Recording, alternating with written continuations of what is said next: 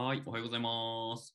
おはようございます。今日もやっていきましょう。よろしくお願いします。お願いします。はい、今日のテーマなんですけど、まあ、前回の内容に引き続いて、まあ、その自分の専門分野とか、自分の領域以外の授業だったりとか、まあ、学習、学問とどう付き合っていけばいいのかなっていう答えはないんだけれど、なんかこんな風に付き合うといいんじゃねえかみたいなところをちょっと探ってみたいなっていうふうに思ってましてですね。うんうん。まあで例えば、えっと、三本だったら、まあ、一応その教育学部に所属していて、んで、まあ、一応今のその所属しているのは、教育方法学っていう、まあその指導方法とか、うんあとは、まあ、授業方法、評価方法とか。っていうのが、一応なんか所属してるんで、まあまあせ専門というか、ぶその分野にいると、まあ言っていいかなと。そうなった時に、じゃあ、例えば大学1、2年生の頃とかってさ、いやいや、もっと、なんだろうな、あの、教育学、教育の歴史みたいなところから、うんうん。あとなんだろう、まあ、あと、教育っていうのも別に学校以外に限らないっていう意味では、なんか海外の教育事情とか、うん。とか、なんか、非、あ発展途上国の教育みたいなのも全然あるあったりするわけだよね。うんうんで、まあ、1、2年生、まあ、うちも、あの、一応ユニバーシティっていう意味では、まあ、広く学ぶ機会があるわけだから、まあ、1、2年生から、それなんか教育学部の授業、結構広く、浅く学ぶ機会はあったりするわけですね。うんそれがさ、あの必修単位にもなってたりとかしてるわけなんですけど、まあ、フジロクも多分似たような事情はあったりするんじゃないかなと思うんだけど、まずその辺はどう？そうだね。専門以外の、まあ、まず大学ってよっぽどなんかさ、あの、1年生のうちは教養科目みたいなのがあって、なんか理系、なんか文系でもなんか生物学とか数学とかも授業あったりするしね。専門でも、うちの大学は、うちの学部はなんか2年生からうん。経済と経営うんうん。に分かれるんだけど、うん。1年生の時とかは両方せ、そのどっちに行くか分かんないから全部授業があって、そうだよな。かなんか全然、俺は経済に進んだから、うんうん経営系の授業、例えば会計とか、うんうんえっと、経営戦略とか人事管理とかみたいな部分とかはあんまり3、4年生でほぼやってないんだけど、うんうんでも1、2年生の時は授業あったから取ってたりはした。うん。まあ、って考えると、まあなんか、まあ多分、一旦は多くのね、大学生、1、2年生とかが、そんなような現状にいるんじゃないかなとは思ってます。うんうん。えっと、まあその大学1、2年生の中には、もう、いや、僕は入学時点とか、もう今、えっと、こういう領域に3、4年生だったら進みたいと思ってる。このゼミに入りたいと思ってる。みたいな、なんとなくその、ここみたいなのが決まってる人もいるだろうね。うんうんうん。まあ、えっと、会、えっと、経営に行くって、まあ、ある意味決めたのはいつだったとかあります？ちなみに。藤代はね、実は最初経営学部に進んでて、え？そう、実は経営系に行ってて、で、なんかね、俺らなんか3年生に上がるタイミングかなんかで、転学科できるんですよ、実は。えー、で、なんか経済に転学科したっていう、え知らなかった。実は。全然言わん話じゃん、それ。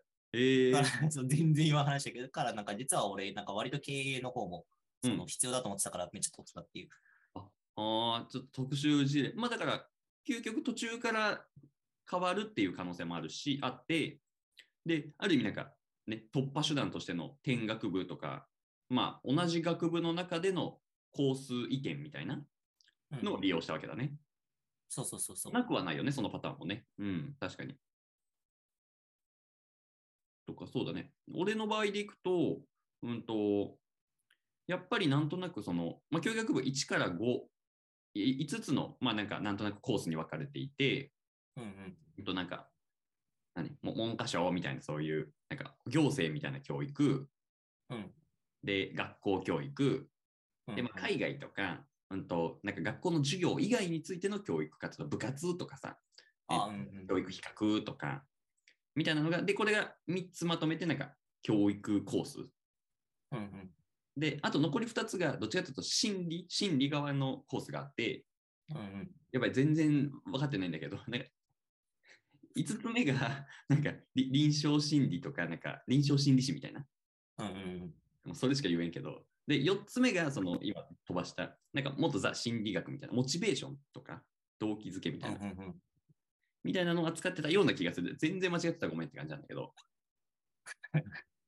で、なんかそれでいくと、俺もなんか入学時点で1年生の授業を受けながら、なんとなくなんかその2番目のその学校教育かなみたいなのを思ってたりしたんだね。まあ、っていう、なんかそのなんとなくはこうじゃねって思ってる人。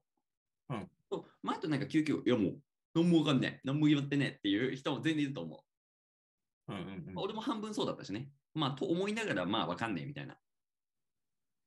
し、なんか、そんな1年生のうちから別に決めなくてよくねみたいな。うんうんうん、っていう、まあ、そのある程度決まっがっつり決まってる、ある程度決まってるっていう層と、まあ、決まってないっていう層が、まあ、いると思うんだけど、うんうん。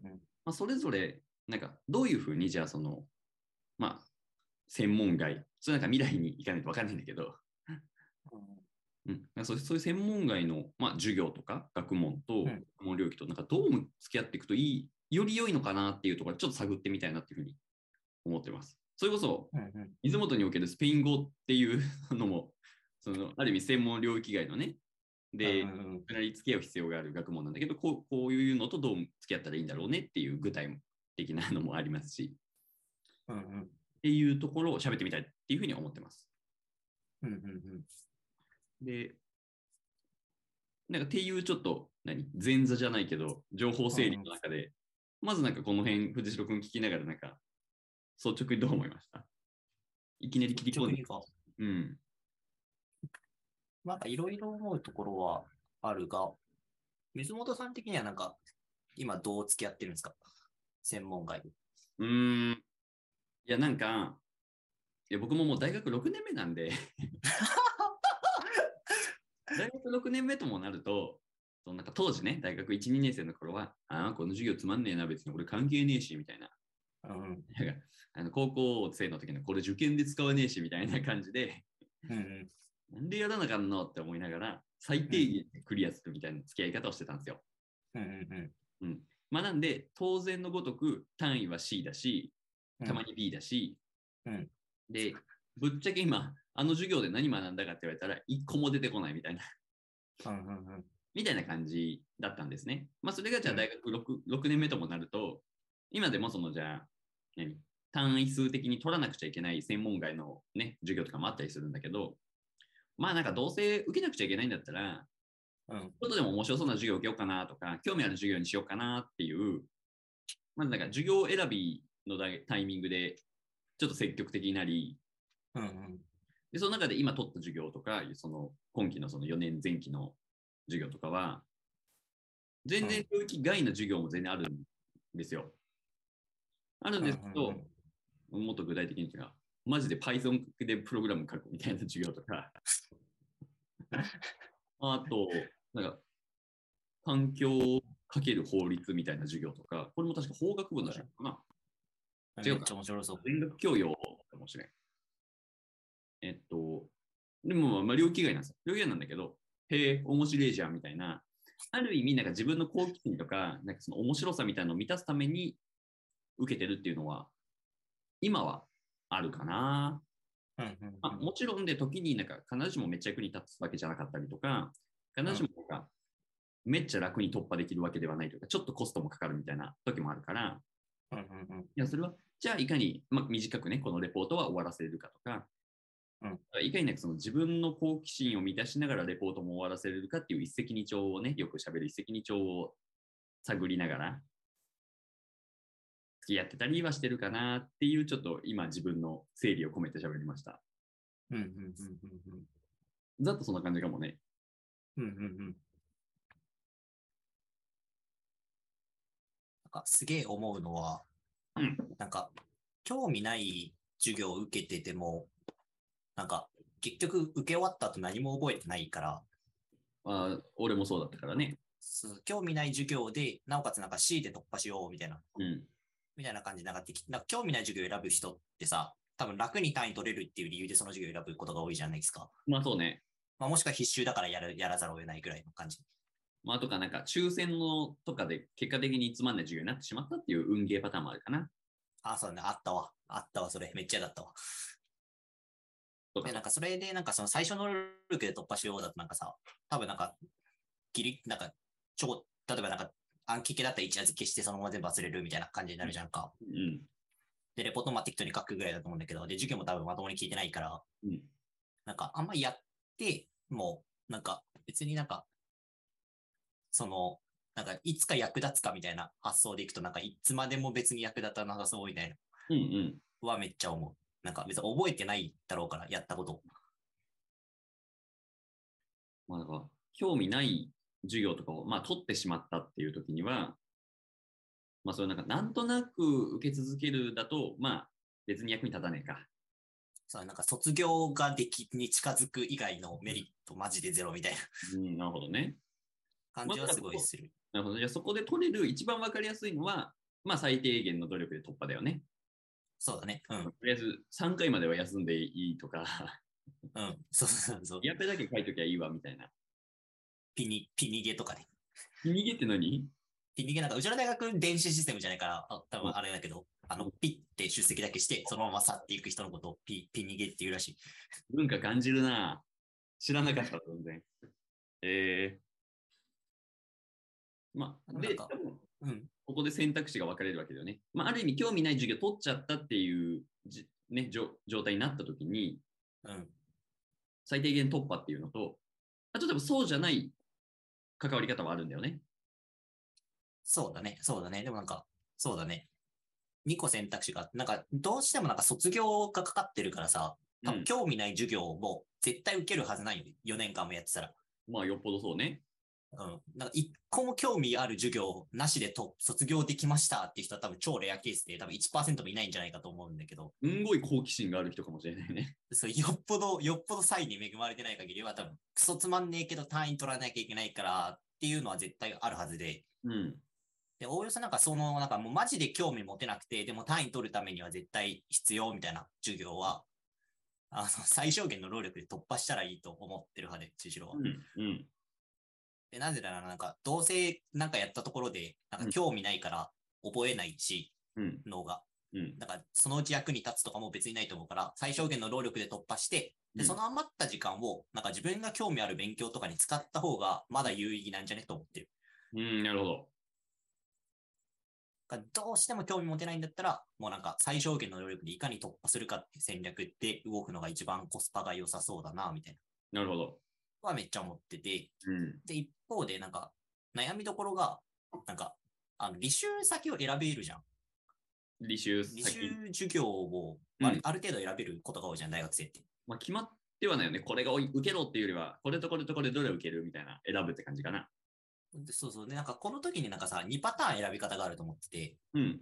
1パターン目は興味ある授業で選ぶ。ななるほど、なるほど。タイプ。で、もう1パターンが、あの、楽に単位取れそうかどうかで選ぶっていう。そうだねなん。か、おおよそなんか、うちの大学だとなんかブラックリストみたいなのがあって、うん。その、この授業はこうこうこういう感じですみたいなのがある程度、事前にネットで調べたら分かったりするうん。じゃないですか。うんうん。それで、なんか、この教授は単位厳しいよとか、この教授は単位優しいよとかってなんとなく分かるから、うんなんか、授業を受ける前にさ、単位取りやすさで授業を選ぶみたいなことも全然できちゃうじゃないですか。まあま一方で、なんか、シラバスに内容も書いてあるから、興味あるやつで選ぶみたいなのも別にできるってあ、いう。のがあって、で、なんか、これはなんか悩みどころというか、まあ、人によって選択が分かれそうだな、みたいなうん。思っていて、うん。で、なんか、興味あるものを受けてたら、まあ別にいつかは役立つな、みたいな感覚がすごいあるので、ああ、なるほど。なんか点と点がつながるじゃないけど、うん。なんか興味持って何かを学ぶが、なんか人生にとってなんか損失だったことって一度もないから、いある程度役に立ちそうみたいなのはめっちゃ思ってて、うん。でただ一方でなんか、あの、学び、時間って無有限だから、まあね。無限にあるわけじゃないから、なんか学びたいものにも優先順位があるじゃん、別に。あそうね。でいくとさ、なんかその、例えば自分がめっちゃ学びたいものが他にあったとして、うん。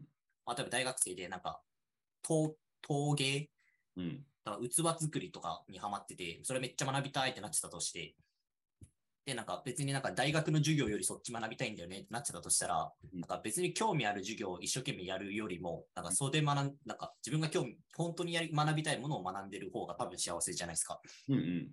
それでいくとなんかそういう人、なんか学びたいものが他にめっちゃあるよって人は、最小限の労力で突破する戦略でも別に全然悪くないなと思ってて、うん。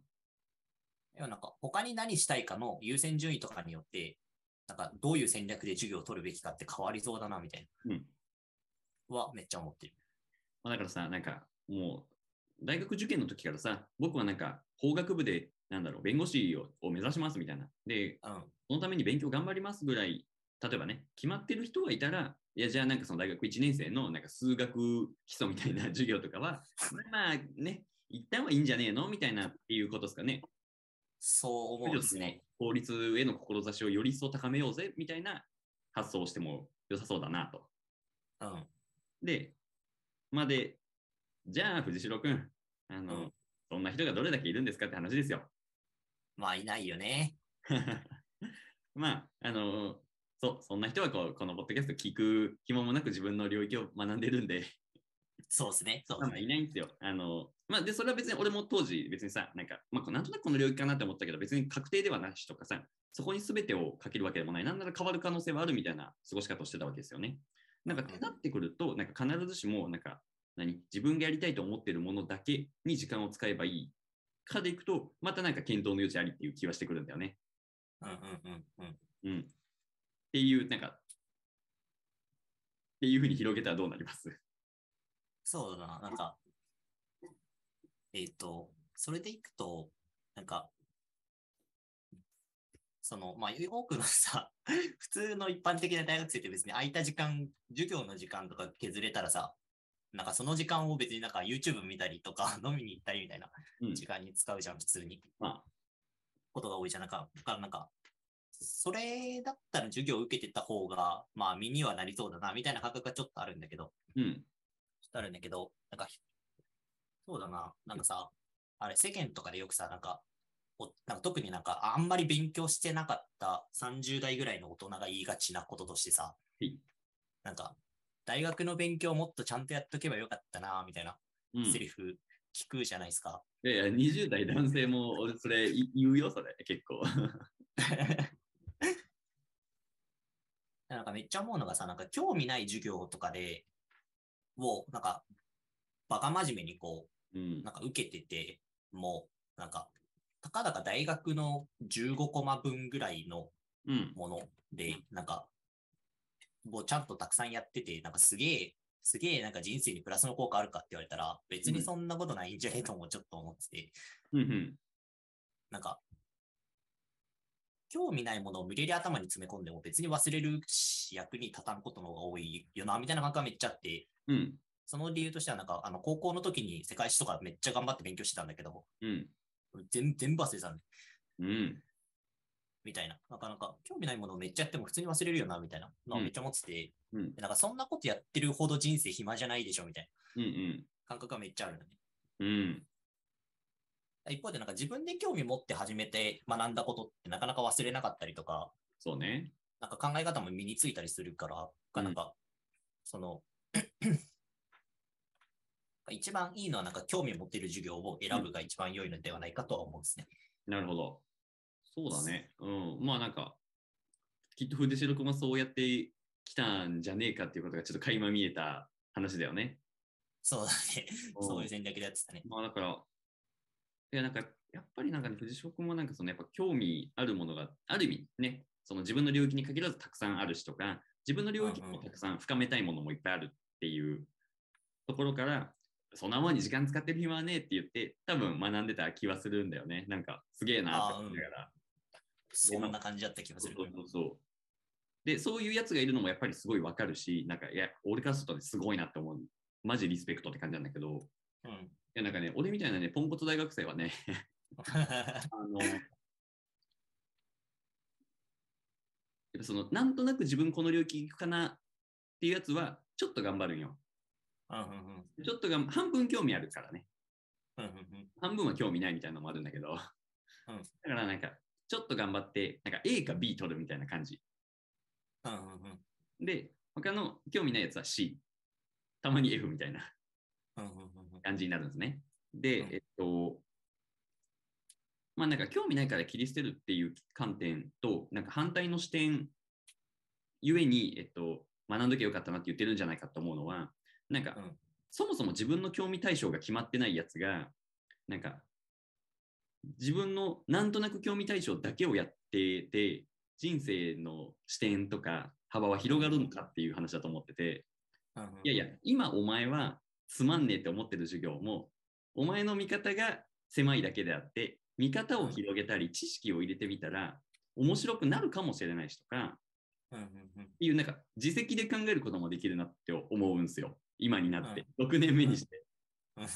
で、多分ユニバーシティの良さとか、その基礎、なんだ、あの、教養科目があるっていう、いいメリメリット、メリットとしてはさ、興味なかったものにある意味偶然出会え、で、15回かけて深めることができる。まあ、ちょっとかもしれんけどね。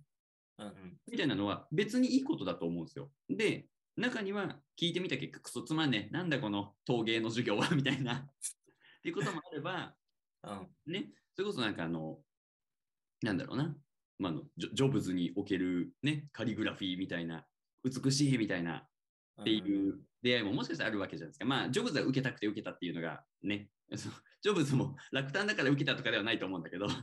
そう。けどなんかそう、なんか受けたもの、ある意味なんか、ちょっと基礎知識だけ入れてみるとか、なんか授業つまんなくてもその分野の本一冊読んでみる初級編とか、っていうので、うん、あれみたいな。あの授業はつまんねえけど、先生の教え方下手だし、この領域は面白いかも。みたいな可能性は全然あるのかなっていうふうに思っておりまして、うんうんうん、そうそう。なんか、今のその自分の視野で決めるのももったいないんじゃないかっていうことを6年目にして思い始めたんですよ。うんうんまあ、で、まあ、8割ぐらいは外すと思う、正直。なんか本読んで結果つまんなかったみたいな。今の自分には興味なかったみたいな。でもしかしたらなんか2割ぐらいでいい出会いするんじゃねえのみたいな。なんか、うんうん、その2割を探って本1冊くらいは読んでみるみたいなのは、結構実はコスパ良くねみたいなのをちょっと思ってて、なんかこの辺をちょっと言語化してみたいんだけど、うん、今の話聞いてどうですか？あ心意気めっちゃ良いなと思った。やれるもんならやってみろ。い や、それじゃないけど。確かにやれねえな。難しいのはあるけど。としてはなんか、例えば、教師の、教師の力量に結構依存するなとは思ってて、うん、あの、授業が面白い場合って、なんか、それでいけるというか。まあ、エントリーしやすいよね。その、興味なかったけど、面白いから、ね、心理学の本読んでみようみたいな。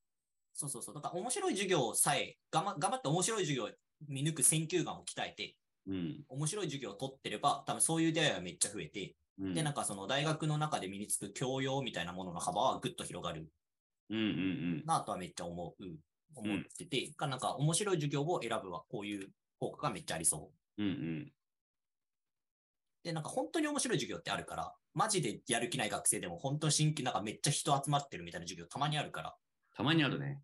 たまにあるから、そうそう、そういう授業って多分講師がうまかったりとか、内容が面白かったりみたいなのだと思うんだけど、なんかそういうのに巡り合えたら、ぜひ積極的に参加してほしいなと思い、で、なんか、そうじゃない場合。まあ、てか、大学の先生別にその授業にこだわってデザインする別に義務ないんで、まあ、そうそうそうは、まあ、義務でやってますわな。そうそうそう。で、なんかポイントがなんか、その、なんか、えっ、ー、と、授業にさ、それその内容に興味を持つためには、なんかある程度知識が必要だけど、なんか、知識ない状態からスタートするじゃん、誰もが。そうだね。で、大学の授業を無理やり受けていく中で、なんか知識量が増えていって、あ、なんとなく興味あるな、みたいな風になってたりするんだけど、うん、なんか問題なのがさ、なんか大学の授業が別に興味を持ちやすいように設計されてないのが問題で、うん。なんか、おおよそなんか、めっちゃ言い方悪いけど、なんか全然興味持てない苦痛な時間多い。まあそうだね。感じはすごいあって、多くの人にとって。別に俺はめっちゃ楽しみながら受けてたけど。変態じゃねえか。なんかめっちゃ苦痛な授業をすげえ受けてるでも、なんかある程度効果はあるのよ。そのめっちゃ苦痛でもちゃんと知識量を上げていけば、どこかで楽しいと思える瞬間はやってくるのね。なるほど。かなんかその苦痛な知識を入れていく時間を積み重ねるのは別に無駄ではなくて、で特に自分の専門分野とかだったら、ちゃんと知識つけていくのはそれなりに重要というか、その、専門外だとしてもなんか専門選ぶときにたくさん知識があった方が、より自分が興味あるものを選びやすい。そうだね。かったりするからすげえ重要なんだけど、なんか、それはなんかさ、その学部に入ってたら、勉強してたら勝手にもう嫌がおうでも知識入れさせられるから、うんうん。なんかあんまり誰も心配しなくても、なんかある程度知識は入れられるなと思ってて、でそこは大学のいいところだなと思ってる。うーん、なるほど。一方でなんか興味の幅を広げるとかだったら、なんか大学の授業、例えばだけど、言語学の授業を受けるよりも、ゆる言語学ラジオをたくさん見てからうんうん。言語学の本を読み始める方が多分多くの人にとってスムーズだろうなと思う。うんうんなんか大学の授業よりもなんか知識とかに興味を持ちやすい。例えばだけど、なんか大悟とかさ、心理学の話めっちゃしてるじゃん。うん。で、なんか合ってることも間違ってることも言ってるけど、うんなんかああいうのを聞いてみて心理学に興味を持つみたいなスタートの方が多分多くの人にとっては取っかかりやすくて、うん。で、なんかそういうなんかその、とっつきやすいもの、例えば本屋さんとかに行っても、いきなり経済学のミクロの本買うよりも、なぜ貧困は生まれるのかみたいなのテーマでざっくばらんに書かれてる本とかあるんだけど、うん。なんかそういう本を読んでみて、から経済学に一歩入ってみるみたいな。例えば法学やるにしても、なんかいきなり民法のぶっとい本を読むんじゃなくて、なんか日常生活で役立つ法律の話みたいな本から読んでみるみたいな。みたいな、取っかかりやすいものからスタートして、で、興味を養っていくみたいなやり方の方が多分大学の授業よりも、なんか効率的に知識の幅って広がるんじゃないかなみたいなふうには思ってて、うん。真剣にやりたくなった時に、いざ体系的に、うん大学の授業ってすげえ役に立つんだけど、うん。そういう人にとっては大学の授業すげえ価値があるんだけど、多くの人にとっては別に体系的に学びたくないのに、興味もないのに、体系的に学ばされるから余計興味もなくなるみたいな。うん。っていうなんか悪循環は全然あるなと思ってて、うん。なんか大学の授業で興味の幅が広がれば一番良いが、なかなか難しいので、なんか、もっとなんか市販にとっつきやすいものを巡ってみてとか、なるべくなんか興味持ちやすい授業を取ってみて興味を養うみたいなうん。戦略の方がなんか負担が少なそうだなみたいなっうん。ていう感想かな。を抱いたっす。うん。え、なんか、なんか、水本と藤代で言ってることが違う風に表面的に見えるんだけど、え、だから授業で好奇心を養おうぜ、バーサス、それ以外でっていう風に見えるんだけど、なんかね、言いたいことはめちゃくちゃ多分近くて、うんうん。うんじゃあその一番最初の言語学に興味があるって、別に何か興味を持ってない人はそう思う、そうも思わないわけじゃないですか。そうだね。うんうんそういう大学生が、なんか言語学の授業を受けなくちゃいけなくなったってなるわけですよ。そのランダム抽選で。あそうね。うんここで初めて、言語学、はあみたいな、授業マジつまんねえってなるわけじゃないですか。ここまでは9割がこう。うん。そうだね。そうね。じゃあ、なんか3回休んでギリギリで突破するっていう選択肢もあるんだけど、ここで初めて、授業はつまんねえし、期待できねえけど、ちょっと言語学について、いもううざすぎるから調べてみるか、みたいな。でそこで初めて、言語学入門みたいな本に出会えたりとか、で、その中でゆる言語学ラジオっていう分かりやすくて面白いね、ポッドキャストとか YouTube チャンネルにたどり着いたりとか、うんうんっていうことは全然あるわけじゃないですか。うんで、えっと、授業はまだまだ退屈なんだけど、まあ、こっちだったら別に聞いてもいいの面白いじゃんって、ちょっとね、あの聞いてみる、学んでみると。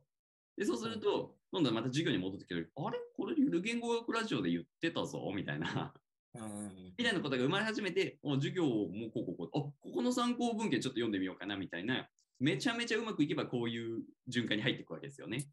そうだね。そうだね。みたいな、そう、あの、結局大学の授業っていう教え方、学び方に期待はしなくてよくて、期待しちゃダメで、それをね、ある意味、整った、ね、学習しやすいものを自分で取りに行くっていう最初の一歩目ぐらいは、せっかく授業を通じてね、その領域に出会えたんだから、やってみるっていうことは、実はいいんじゃねっていうことを言いたくて、っていう意味ではめちゃくちゃ重なってたんですよ。っていうのを今聞きながら思ってた。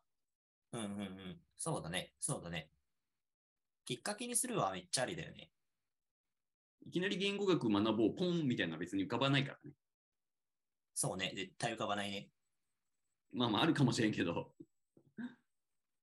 それってなんか授業をきっかけで、こうなんか成長していきたいよみたいな志がある人はなんか、あのなんか S を取るみたいなのを目標にして頑張ると知識は勝手に深まるから、あの GPA 高く保つをすげえ目標にしてやると、あの多分なんかあのいい好循環に入れそうな気がする。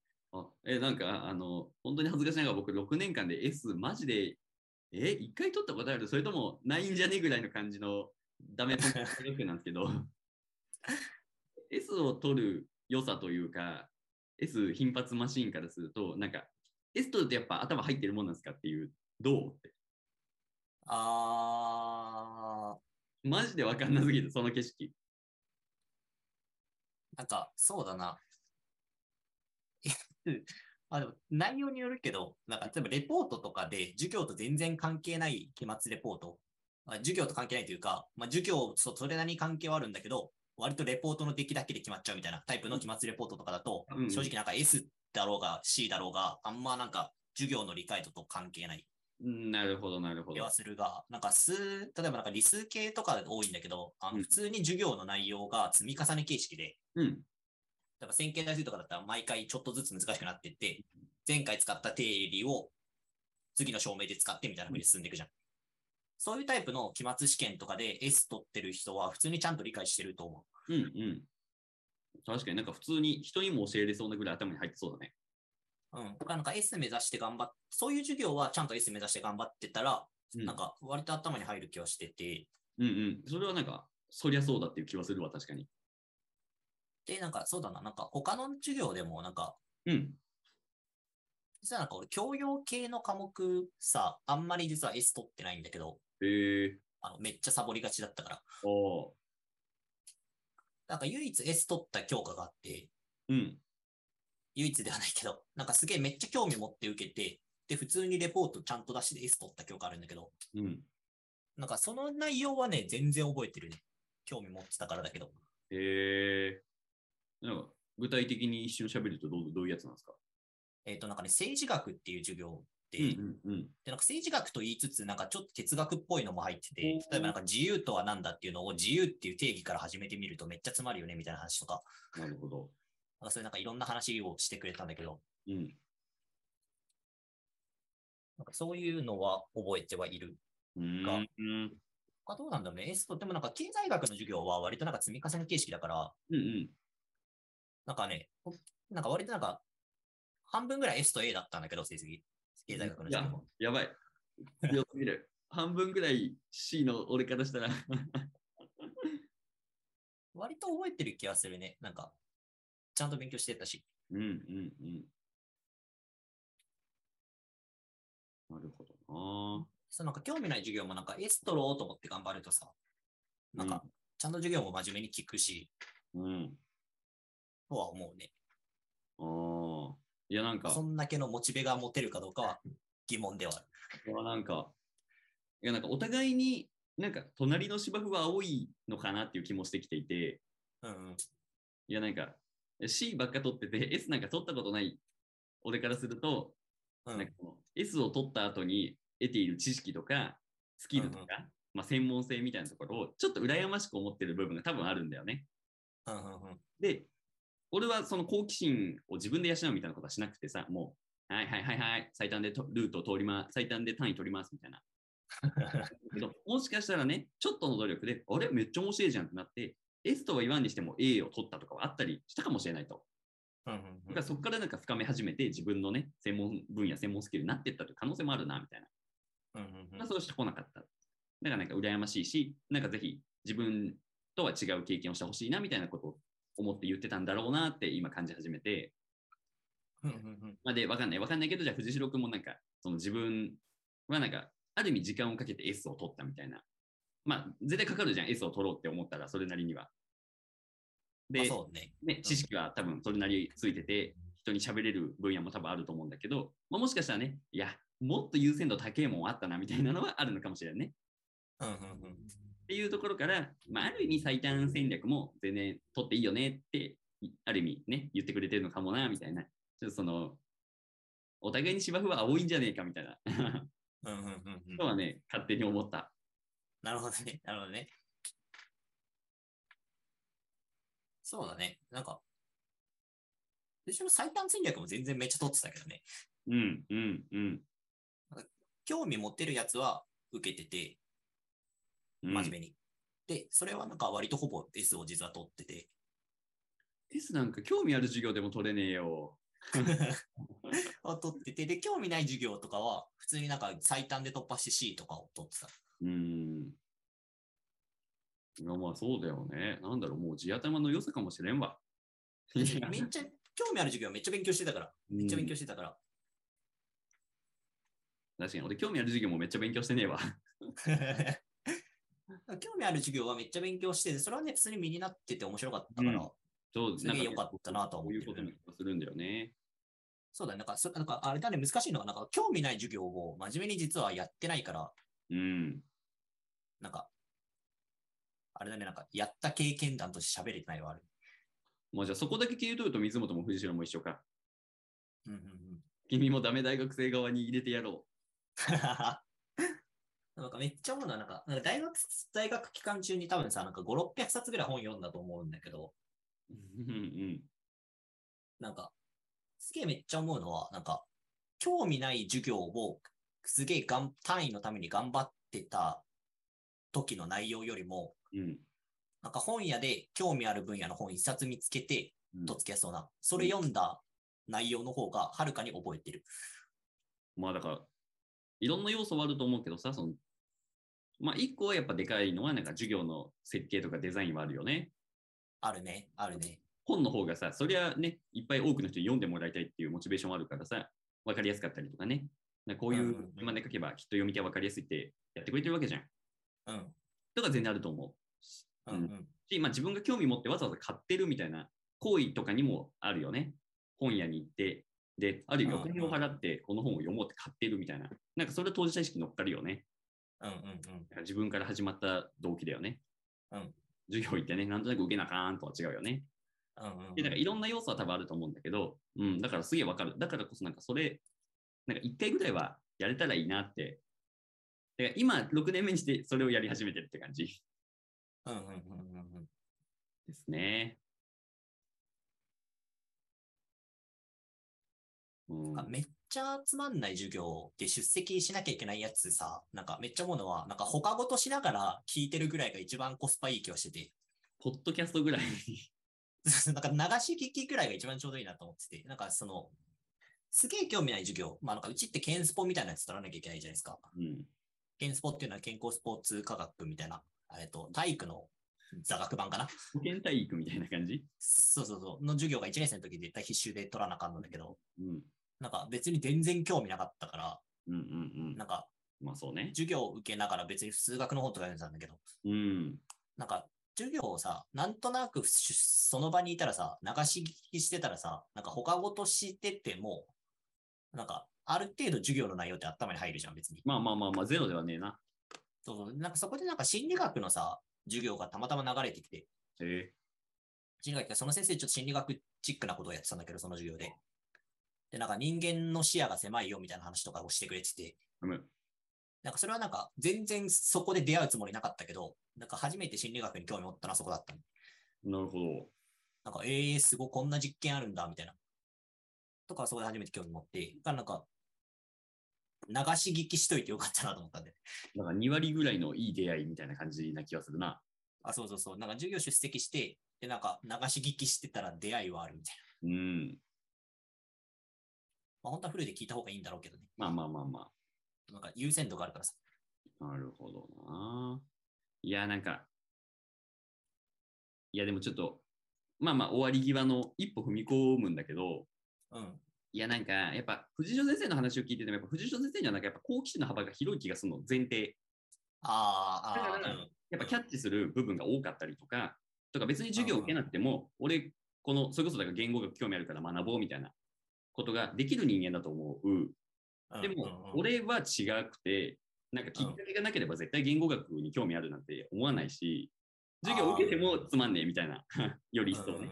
藤代君がね、面白いと思った政治学の授業を受けても、俺からしたら多分つまんないなって思い思いそうだし、心理学っていうのも多分俺は拾えないと思うっていうのがあって、で、俺みたいなやつの方が多分多い。で、だからこそ、うんと、俺みたいに6年目にして、ちょっと頑張るかってなってんだけど、なんかそういう、なんだろうな、うん、ちょっとの努力で藤代みたいになれる可能性はあると思ってる。少なくともこの言語学の分野だけとか、この心理学っていう分野だけでも。なんかね、そこの水本から藤代へのちょっと1段2段の階段の差は、本の一冊や YouTube 動画数本で届きそう。うん、そうだね。うんそこの差を埋めてみようとしてみるは、やっぱり大きな価値があると思います。で、ああ、そうだね。そうかも。めっちゃそう思うわ。うん。だから、そう、一歩踏み込むと、いや、藤代先生の話は強者の理論なんで、俺が弱者の理論だ。お前ら俺の話を聞けって思っている。なるほどね。ああ、でもめっちゃそうかもね。めっちゃそうかも。なんか授業を受けたら、その授業に関する YouTube 動画3本と、なんか本、興味あるやつ1冊買って、最初に読んでから授業に参加するみたいなうん。習慣つけといたら、なんかだいぶ興味は持てそなんかね、それだけでちょっとした差は埋まりそうだし、別にそれで藤代先生とは言わずとも、同級生の中では頭一つ出れると思うし、う。ああ、そうだね。うん。で、やっぱ頭一つ出てほしいじゃないですか。そうだね。そうだね。俺は出れなかった。みたいな、そうあ。でも確かにいい戦略かも。めっちゃいいかも。なんか、俺さ、授業受けてて、多分10コマとかあったら、6、7コマは面白いのよ。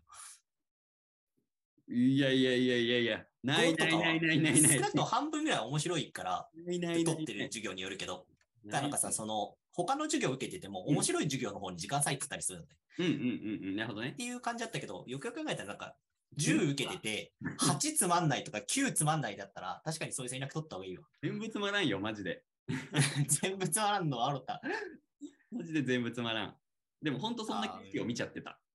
あ、でもそれだったら確かになんかね、興味持てるところまで、ある程度、なんか、巷の知識バババババッと収集しに行くは、大事かもね、授業受ける前にやるわ。そうだからやっぱいろんな落とし穴にはまってた気はするのよ。いやその自分の興味だけやってればいい。でもそれは自分の興味がそもそも狭すぎる問題とか、そうだね。大学の授業だけ聞けばいい。でもそれは大学の授業はそんなレイアウトされてないから、超分かりづらい授業になってるとか、っていう落とし穴とか、うんうん。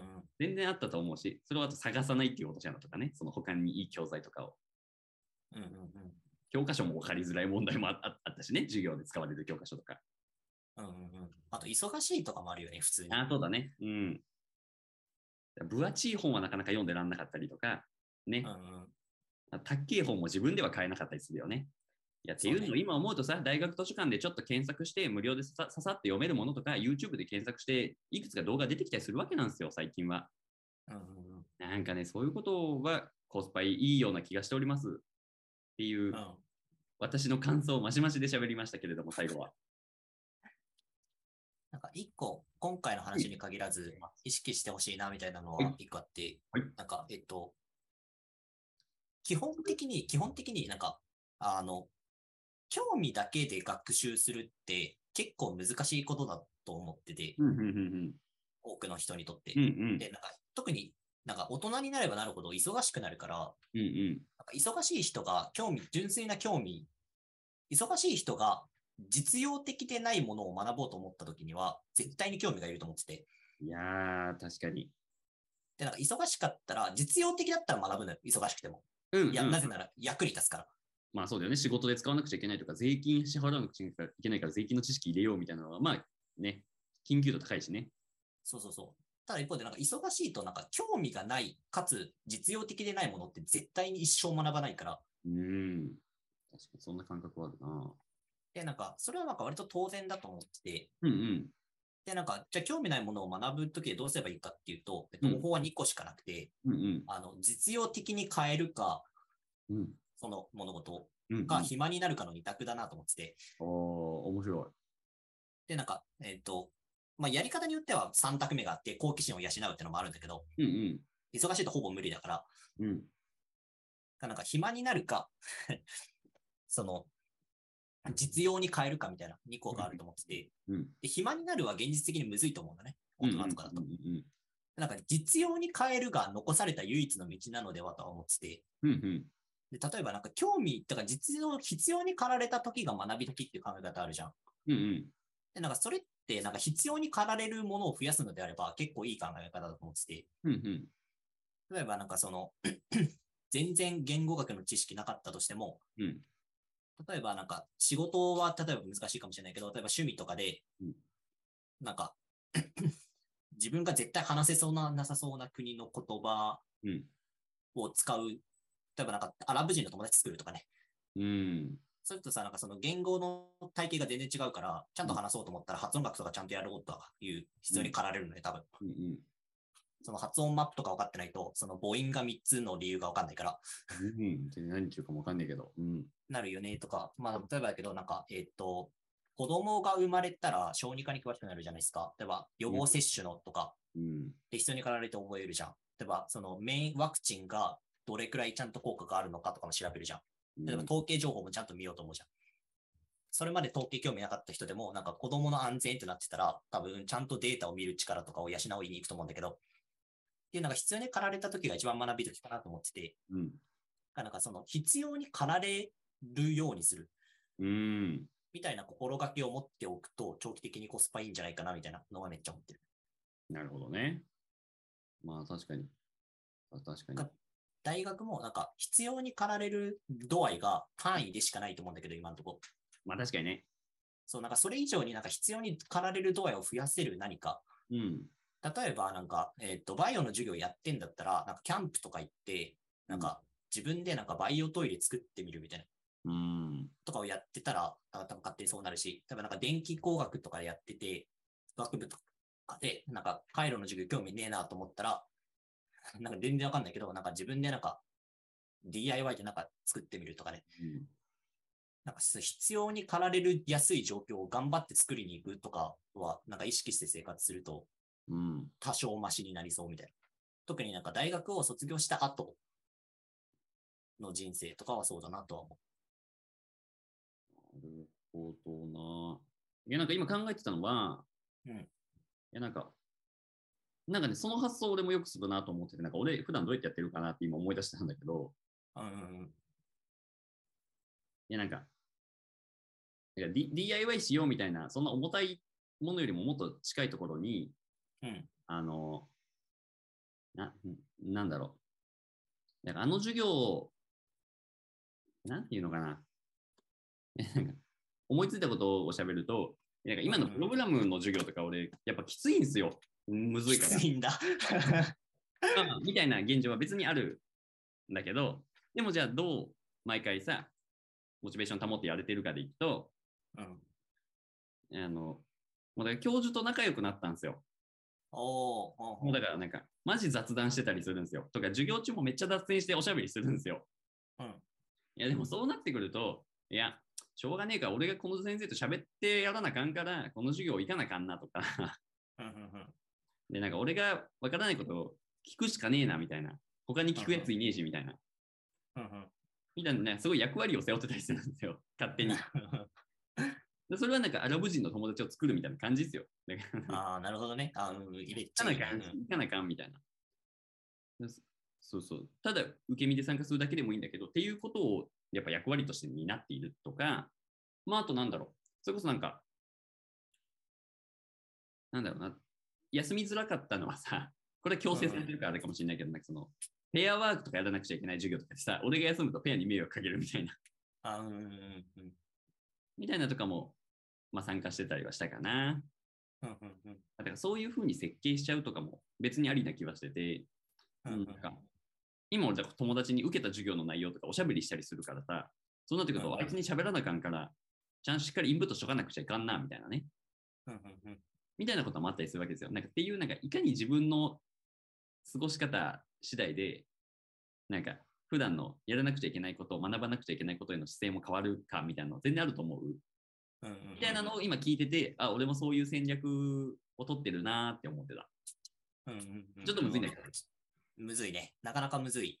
なかなかむずい。アイデアが必要。そうだね。めっちゃアイデアが必要だね。特になんか未知の未知に踏み込むから、これって。うん。その自分が興味ないと分かっ、なんか自分がなんか興味あるためにはさ、知らなきゃいけないじゃん、それを。うん。で、知ってないことに対して興味持とうみたいな戦略ってなかなか難かったりするから、そうだね。めっちゃむずいんだが、まあそうだね。なるべくそうできると、必要に駆られるような状況をたくさん作れると。まあ、それこそあれだよね。なんかベンチャーとかで仕事してるとさ、うん。なんか多分普通に仕事してるより必要に駆られる機会って多いじゃん。あそれは確かに。例えばなんか法律とか全然興味なくてもさ、なんか法律知らなかったみたいな。確かに。ガバナンスとか、会計全然興味なくてもさ、そうだね、嫌顔でも全部やらなあかんからさ。確かに確かに。別になんか財務諸表の読み方とかもちゃんと勉強したじゃん、別に。確かに。なんか仕事でやるってのは結構いいってだと思ってて、例えばなんか、そのエンジニアとかだったら、なんか全然自分興味ない別の分野のとこにワイって転職するとかね。うん。転職はハードル高そうだけど、まあでも究極そうだよね。そうそう、そのレベルまで、例えばなんか、その社内で移動の時に、なんか、新しくなんか必要に駆られそうなとこに行くとかね。例えばなんか、マーケティングやりたいんだったら、マーケティングのインターン始めたらいいと思うんでね。うん、そしたら必要に駆られて勉強するからみたいな。確かにね。ああ、でも確かに、いやなんか、ああ、でも今聞いててやっぱ思い出したのは、うん、やっぱね、確かに起業してからちょっと変わった部分は全然あって、うん、だから起業してなかったら確かになんか会計入力がどうこうとか、法律契約書がどうこうとか、うん、絶対無縁だったし、今でも多分、ね、契約書の内容を読まずにサインすると思うんだけど、うんうん、今絶対しないじゃん、みたいな。ようよね、絶対。それをなんかいろんな学びに応用してる気がする。なんか、ああ、会計とかもやったら意外と役に立ったからこ、こっちもやってみるかみたいな。やっぱちょっと確かに結構変わったかも、それは。うんうんうん。確かに。っていう。教育学学びたいんだったら自分の子供を産むとかね。ハードル高えやん。ハードル超高いけど。まあけど究極はそういうことやからね。そうそうそう。な多分子供、子供育ててるタイミングが多分一番小児教育学びたいじゃん。欲求として。とか。先生、子供がいるのに、幼児教育のこともやんでない親はいっぱいいますよ。それはそうだね。それは本当にそうですね。まあまあまあまあ、揚げ足取りみたいになっちゃったけど。いやなんか例えばなんか、そのお金もっと学びたいんだったら、なんか、ちょっとしたお小遣いで投資始めてみたらいいんじゃないとかね。うん。いや、でも確かに。いや、だから、なんか、確かに俺もやっぱ起業してて、なんかいろんなことを学ばなくちゃいけなかったから学んでった結果、役に立つっていう成功体験をしたりとか、別に面白いじゃんって思う体験をしてきたからこそ、大学の授業でもそうなんじゃねえっていうふうに認識を改めて、ちょっと実験的に学んでみるっていうふうにやってる節は確かにあるなと思って、うんうん、まあなんか俺も強者の理論だったかもしれんわ。みんな強者の理論で笑った。まあなんでみんな起業しようっていうまあ、ちょっとね、当事者になろうみたいなの全然あるかもしれないね。いや、学ばなくちゃいけない環境って意味では。企業もそうだね。そうね、だった。強者の理論と弱者の理論でいくとさ、なんか、荒荒領地になるけど、なんか、うん、強者の理論適用してみるってさ、たまにうまくいくパターンあるよね。でもそれはあるかも。なんか、めっちゃなんかの本か全然忘れたけど、なんか学びを、なんか本の学びを最大化する本みたいなのを読んだときに、何書いてあるかわかんねえけど、それを実践してみるみたいなの書いてあったんですよ。やってみたら意外とわかることもあるみたいな。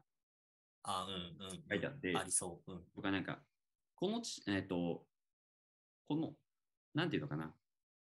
いや、例えばなんか、わかんないよ、わかんないけど、なんか、地球温暖化には何々が効くみたいな、節電が効くみたいなのを本で学んだときに、うん、そうかみたいな。地球温暖化でいくと、まあ、わかんないけど、うちの電気代みたいな話でいくと、やるか？みたいな当てはめ方はできる。無理やりにでも当てはめるみたいなのが書いてあって、そのか一見関係ないものを自分に無理やりでも当てはめるみたいなのは結構で意識してるわと思って。だからこれ強者の理論も無理やり自分に当てはめるっていう考え方をすると、別にある気はする。っていうことを思い出したっていう話。うん。いや、俺は強者の理論じゃないよ。俺は弱者なんで、藤代君と違って。俺、多分強者の理論展開してるわ。みんなはここまでは来れると思ってる、俺は。うんうんうん。俺が来れたってことは、絶対みんなも来れるって思ってる。なんかそれは結構ある。うんうんうんうん。っていう価値観の話。は いまあ、ゆゆえになんか教育に関心があるのかもしれないけどね、俺は。うんうんうん。なんかみんな俺ラインまでは来てこれるから来てもらって、そこからさらに藤代みたいな才能を持ったやつがもっともっと活躍していけばいいと思ってる。うんうんうん。みんな俺を買っていってくれっていう。すげえ1、1時間ぐらいさ、こう、興味ないというか、興味ないかつ専門外だったりして必要にも駆られてないものをいかに学ぶかみたいな話をさ、こうしてきたじゃん。はい。で、なんか、すげえ大前提さ、なんか、あんまり、ちょっとあんまりというか、なんか、ひ一個なんか、普通に疑問に思ってるのは、なんか、あの、興味ない分野とかを積極的にたくさん学ぶことって、どれくらい人生にプラスの効果あるんかな、みたいなのは、普通に興味ある。うん。なんか、なんとなく、さ、なんか、多角的にというか、幅広くいろんなものに興味持って学んでた方が、なんか良いよね、みたいな前提があったじゃん、俺らの話には。うん、ある。それ言語化しようと思うとちょっとむずない？うーん。だから男の子が来てさ、え、なんか別になんか自分が必要に駆られたことだけ学んでったら、それだけで学ぶ量膨大になって全然忙しいし、それでよくないっすかとか言われたらちょっと困らん。うんまあ、そうとも言うって感じ。えなんかなんとなく学んだ方が良さそうだなと思うんだけどさ、なんか、あんま定量的にデータとしてそれ持ってないんだよね。あまあ、それは別にわかんない。うん、わかんないからこそね、まあ、経験談 N イコール2の感想ではあるんだけどね。そうそうそうそう。なんかあの、ぜひなんかね、その、たくさんいろんな分野でこう学んでいった方が、人生はこういうプラスがあるよみたいなの知ってる人がいたら普通にあの教えてほしいですね。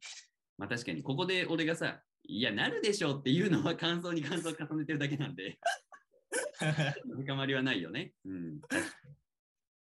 それは確かに。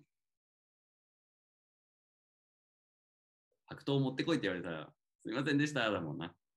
そうそうそうなんだよね。確かに。多分、多分そうだけどな、くらいの感覚でしかないから。まあけどさ、なんか世の中のおじさんとかはこういう感じじゃん、みんな。いや、そうだねうんおいしろおいみたいな。で、はぁみたいな心の中で思うけど、2割ぐらいはいいこと言ってたりするんだよね。そうね、そうね。あれも、なんか、おじさんとして2割ぐらいはいいことを言えてたらいいっすね。そうね、そうだね。でもこの前、自分のことをおじさんっていうふうに大学生の子にちょっと自虐したら、いやいや、お兄さんですよって言ってもらえて、すごい救われました。救われたんだ。救われるんだ、それで。おじさん自虐多分、むしろ申し訳ないなというか、多分気使わせちゃったなと思って、あんまやらないようにしようとは思った。あ、でも確かになんか、同じ立場だったら嫌だわ。うん、そう。なっていうことをね、ちょっと分かりました。何の話してたっけ？ちなみになんかね、学びでいくと、なんか、えっ、と、めっちゃすごい人で、めっちゃ正反対のこと言ってる人、実は俺一人知ってて、えあの、なんかマイクロソフトのね、なんて名前だったかな？中島さんだったかな？名前忘れちゃった。ー、日本人なんだ。うん。そう、日本人でマイクロソフトの本社で働いてた人で、あの、Windows のさ、あの、右クリックしたらなんかおーうん。出てくるじゃん。あれ作った人なんだけど、やるやん。やるやん。あの人がなんか割と真逆のこと言ってて、あ、なんか、その必要に駆られた時が一番の学び時みたいな感じのニュアンスのことを言ってて、うん。で、なんかその自分はなんか必要なことだけをひたすら学んできたみたいな。うん。必要だから学んだ。英語もなんか学校の授業ではマジで全然何もやってなかったけど、普通になんかマイクロソフト行って英語使うようになったから死ぬほど勉強して英語喋れるようになりましたみたいな。うん。とか、なんかビデオのこと何もわからなかったけど、なんか OS 作るときに必要だったからめっちゃ学びましたみたいな。うん。っていう知識をつけましたみたいな。で、それやってて全然人生忙しくて、それで人生終わっていきますみたいな。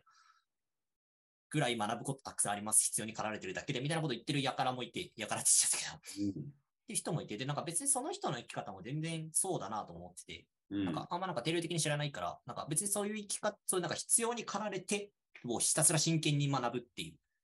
うんで、。どっちも学ぶ姿勢はすごいんだよ。その、必要に駆られても学んでいるし、必要に駆られて学ばない人もたくさんいるから。うん。で必要に駆られて学ぶスタイルでもなんか全然なんか、ああ、こんなすごい人もいるんだな、みたいなのも別に知ってて、で、一方で自分はなんか別に必要に駆られてなくても全然興味があるから学ぶタイプの人で、うん、確かにね。で、そういうタイプですごい人もめちゃくちゃたくさん知ってるっていうか、なんかその、なんか、ひ必要に駆られてないことを学ぶことの意義みたいなことはよくわかんないけど、まあ俺は意味はありそうだなとは思ってる派っていう。うん。いや、なんか、えそもそも正反対の意見なのかなっていうところもあるし、ああ、なるほど。うん。えっと、要はなんか、自分、なんか当事者ごとに落とし込むのがうまいっていう可能性もあるわけじゃん。ああ、まあそうだね。うん。それは ありそう。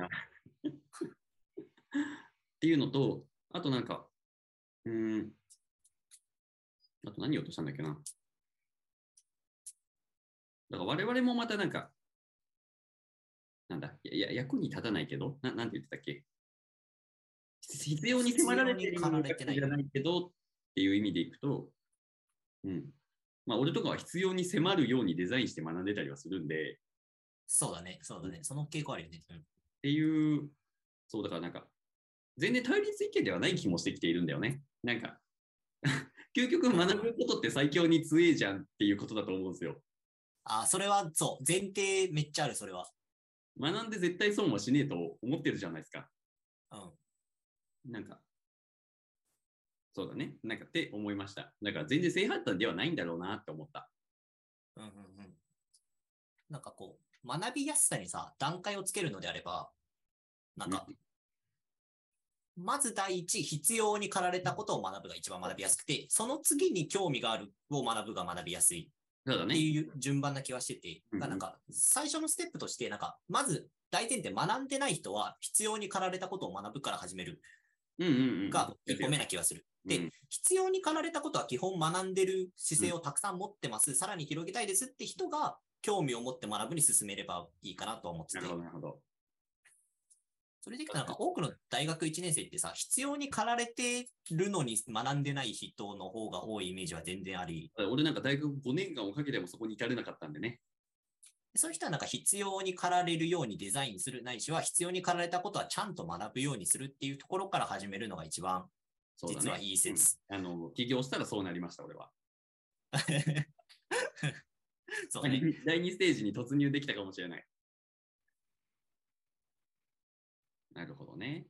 まあ、まあ大前提学ぶのめっちゃ大事だよっていうのは本当にそうだとだからなんか中島さんもそうだし、我々2人っていうところも、なんか究極同じこと言ってるような気はしてて、なんか発言して言葉としては、目に見える言葉としてはちょっと違うとも思うんだけど、やっぱ根本の思いは一緒というか、なんか、うん、なぜそこからそれを言っててみたいなところは全然近しい気はするというか、まあ近くはなくても真逆ではない気もするっていう、そう、だからなんか、そうこういうのもだから表面だけ捉えると逆なんだけど、うん、見えない部分深ぼ頑張って深掘ってみたら、実はつながってる。さっきの水本富士のもあったしね、その話も。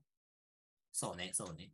そうあの役に立つと広げようみたいな話もあったけど、そうそう、なんかそういうこともあるから、なんか、なんかそう、お偉いさんが言ってることはやっぱ鵜呑みしちゃダメなんだなって思ってます。ああ、本当にそう思います。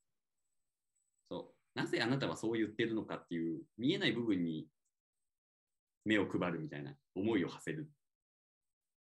うんうんうん。あれだよね、なんかどっちも正しそうだなみたいな時って割と本当にどっちも正しかったりするよね。いや、そうそうそうそうそうそうそう。どっちも半々ぐらいで正しかったりするから。そうそうそうそう。とか、実は同じこと言ってるとかね、今回もあったかもしれないけど。そう、だからそこで意見をバトらせるんじゃなくて、あれ？じゃあどこが違くてどこ一緒なんでしたっけ？ってやっぱ探れたらいいよなって、俺は思う。なんかそういう関係性は俺はすごい好き。ああ、でもそう思う。なんか対話が豊かになる気がするね、その方が。対話の魅力では、ね、違いを認めた上でどこが違うんだっけって分かって、さらにそれをよくよりよくできる可能性があるのは対話だから、それが議論とかになっちゃうと、どっちが正解かって終わりじゃん。うんうんうん、で全然関係ないけど思ってます。この話に全然関係ないけど思ってます。全然関係ない。本当に全然関係なくて終わるか。でもすごい大事だなって思う。あそうだね。いや、本当にそう思う。これから一緒に仕事をしていく人は、なんかやっぱりそういう対話を楽しめる人が俺はいいなって今喋りながら思いました。うんうんうん。別に違いがあるのはウェルカム。俺と藤田でも違うがあるからね。うんうんうん、なんかどっちがいいって決める関係性はきついよね。そうね。なんかさ、意見違うことたまにあるじゃん、別に。普通に喋ってて。うん、でもなんかさ、お互いのさ、姿勢としてさ、なんか、その、より良い回にたどり着きたいが前提としてあるからさ。そうなんだよね。なんかその姿勢ないときついよね。そう。だからそのより良い回にたどり着きたいっていう前提があるとさ、なんかその意見割れた時とか全然問題じゃないじゃん、別に。なんかその、うん。チャンス。より良い回を探りたいからっていう姿勢があれば別になんか割れても問題ないけど、なんか正しいかみたいなのに固執し始めると、なんか割となんかもう話し合いにならなくなるからしんどいよねっていう。そう全然関係ない話。全然関係ないけど、でもすっごい面白い話だと思うよ、これは。余談中の余談だけど。はい、あの、余談として切り出してもらえると 嬉しいです、この部分を。あちょっと、いや、面白い話をしましたね。なんか、え、え、なんか、盛り上がりましたね、このテーマ。そうだね。意外とね。多分、いろいろ、これ我々の経験もこれまでもあるしね。そうね、そうね、そう思う。こういう、こういう話をしていきましょう。はい、じゃあ、いやあの楽しかったっていうところと、まあなんか、うん、学びについてはね、これからもいろいろ喋っていこうと思いますし、これからもいろんなね、コンテンツを配信していこうと思っておりますので、ぜひあの、もっとなぜ我々がこんな話をしているのかみたいなところもね、今後の放送でどっかで垣間見えたりするような気もしているので、ぜひこれからのも、ね、はい、見て聞いてもらえたら嬉しいです。でその話してほしいことがあればね、あの、我々のツイッターに DM ください。DM ください。あの本当に話題にするんで。本当に最近我々自分たちが喋りたいことばっか喋ってて、本当にこれがみんなが聞きたいことなのかっていう世間とのギャップを感じ始めてるんで あの普通になんかリスナーとつながりたいしね。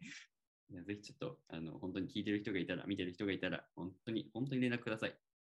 はい、お待ちしております。じゃあそんなところで次回もはいよろしくお願いします。それでは皆様、今日もありがとうございました。さようなら、バイバーイ。さようなら。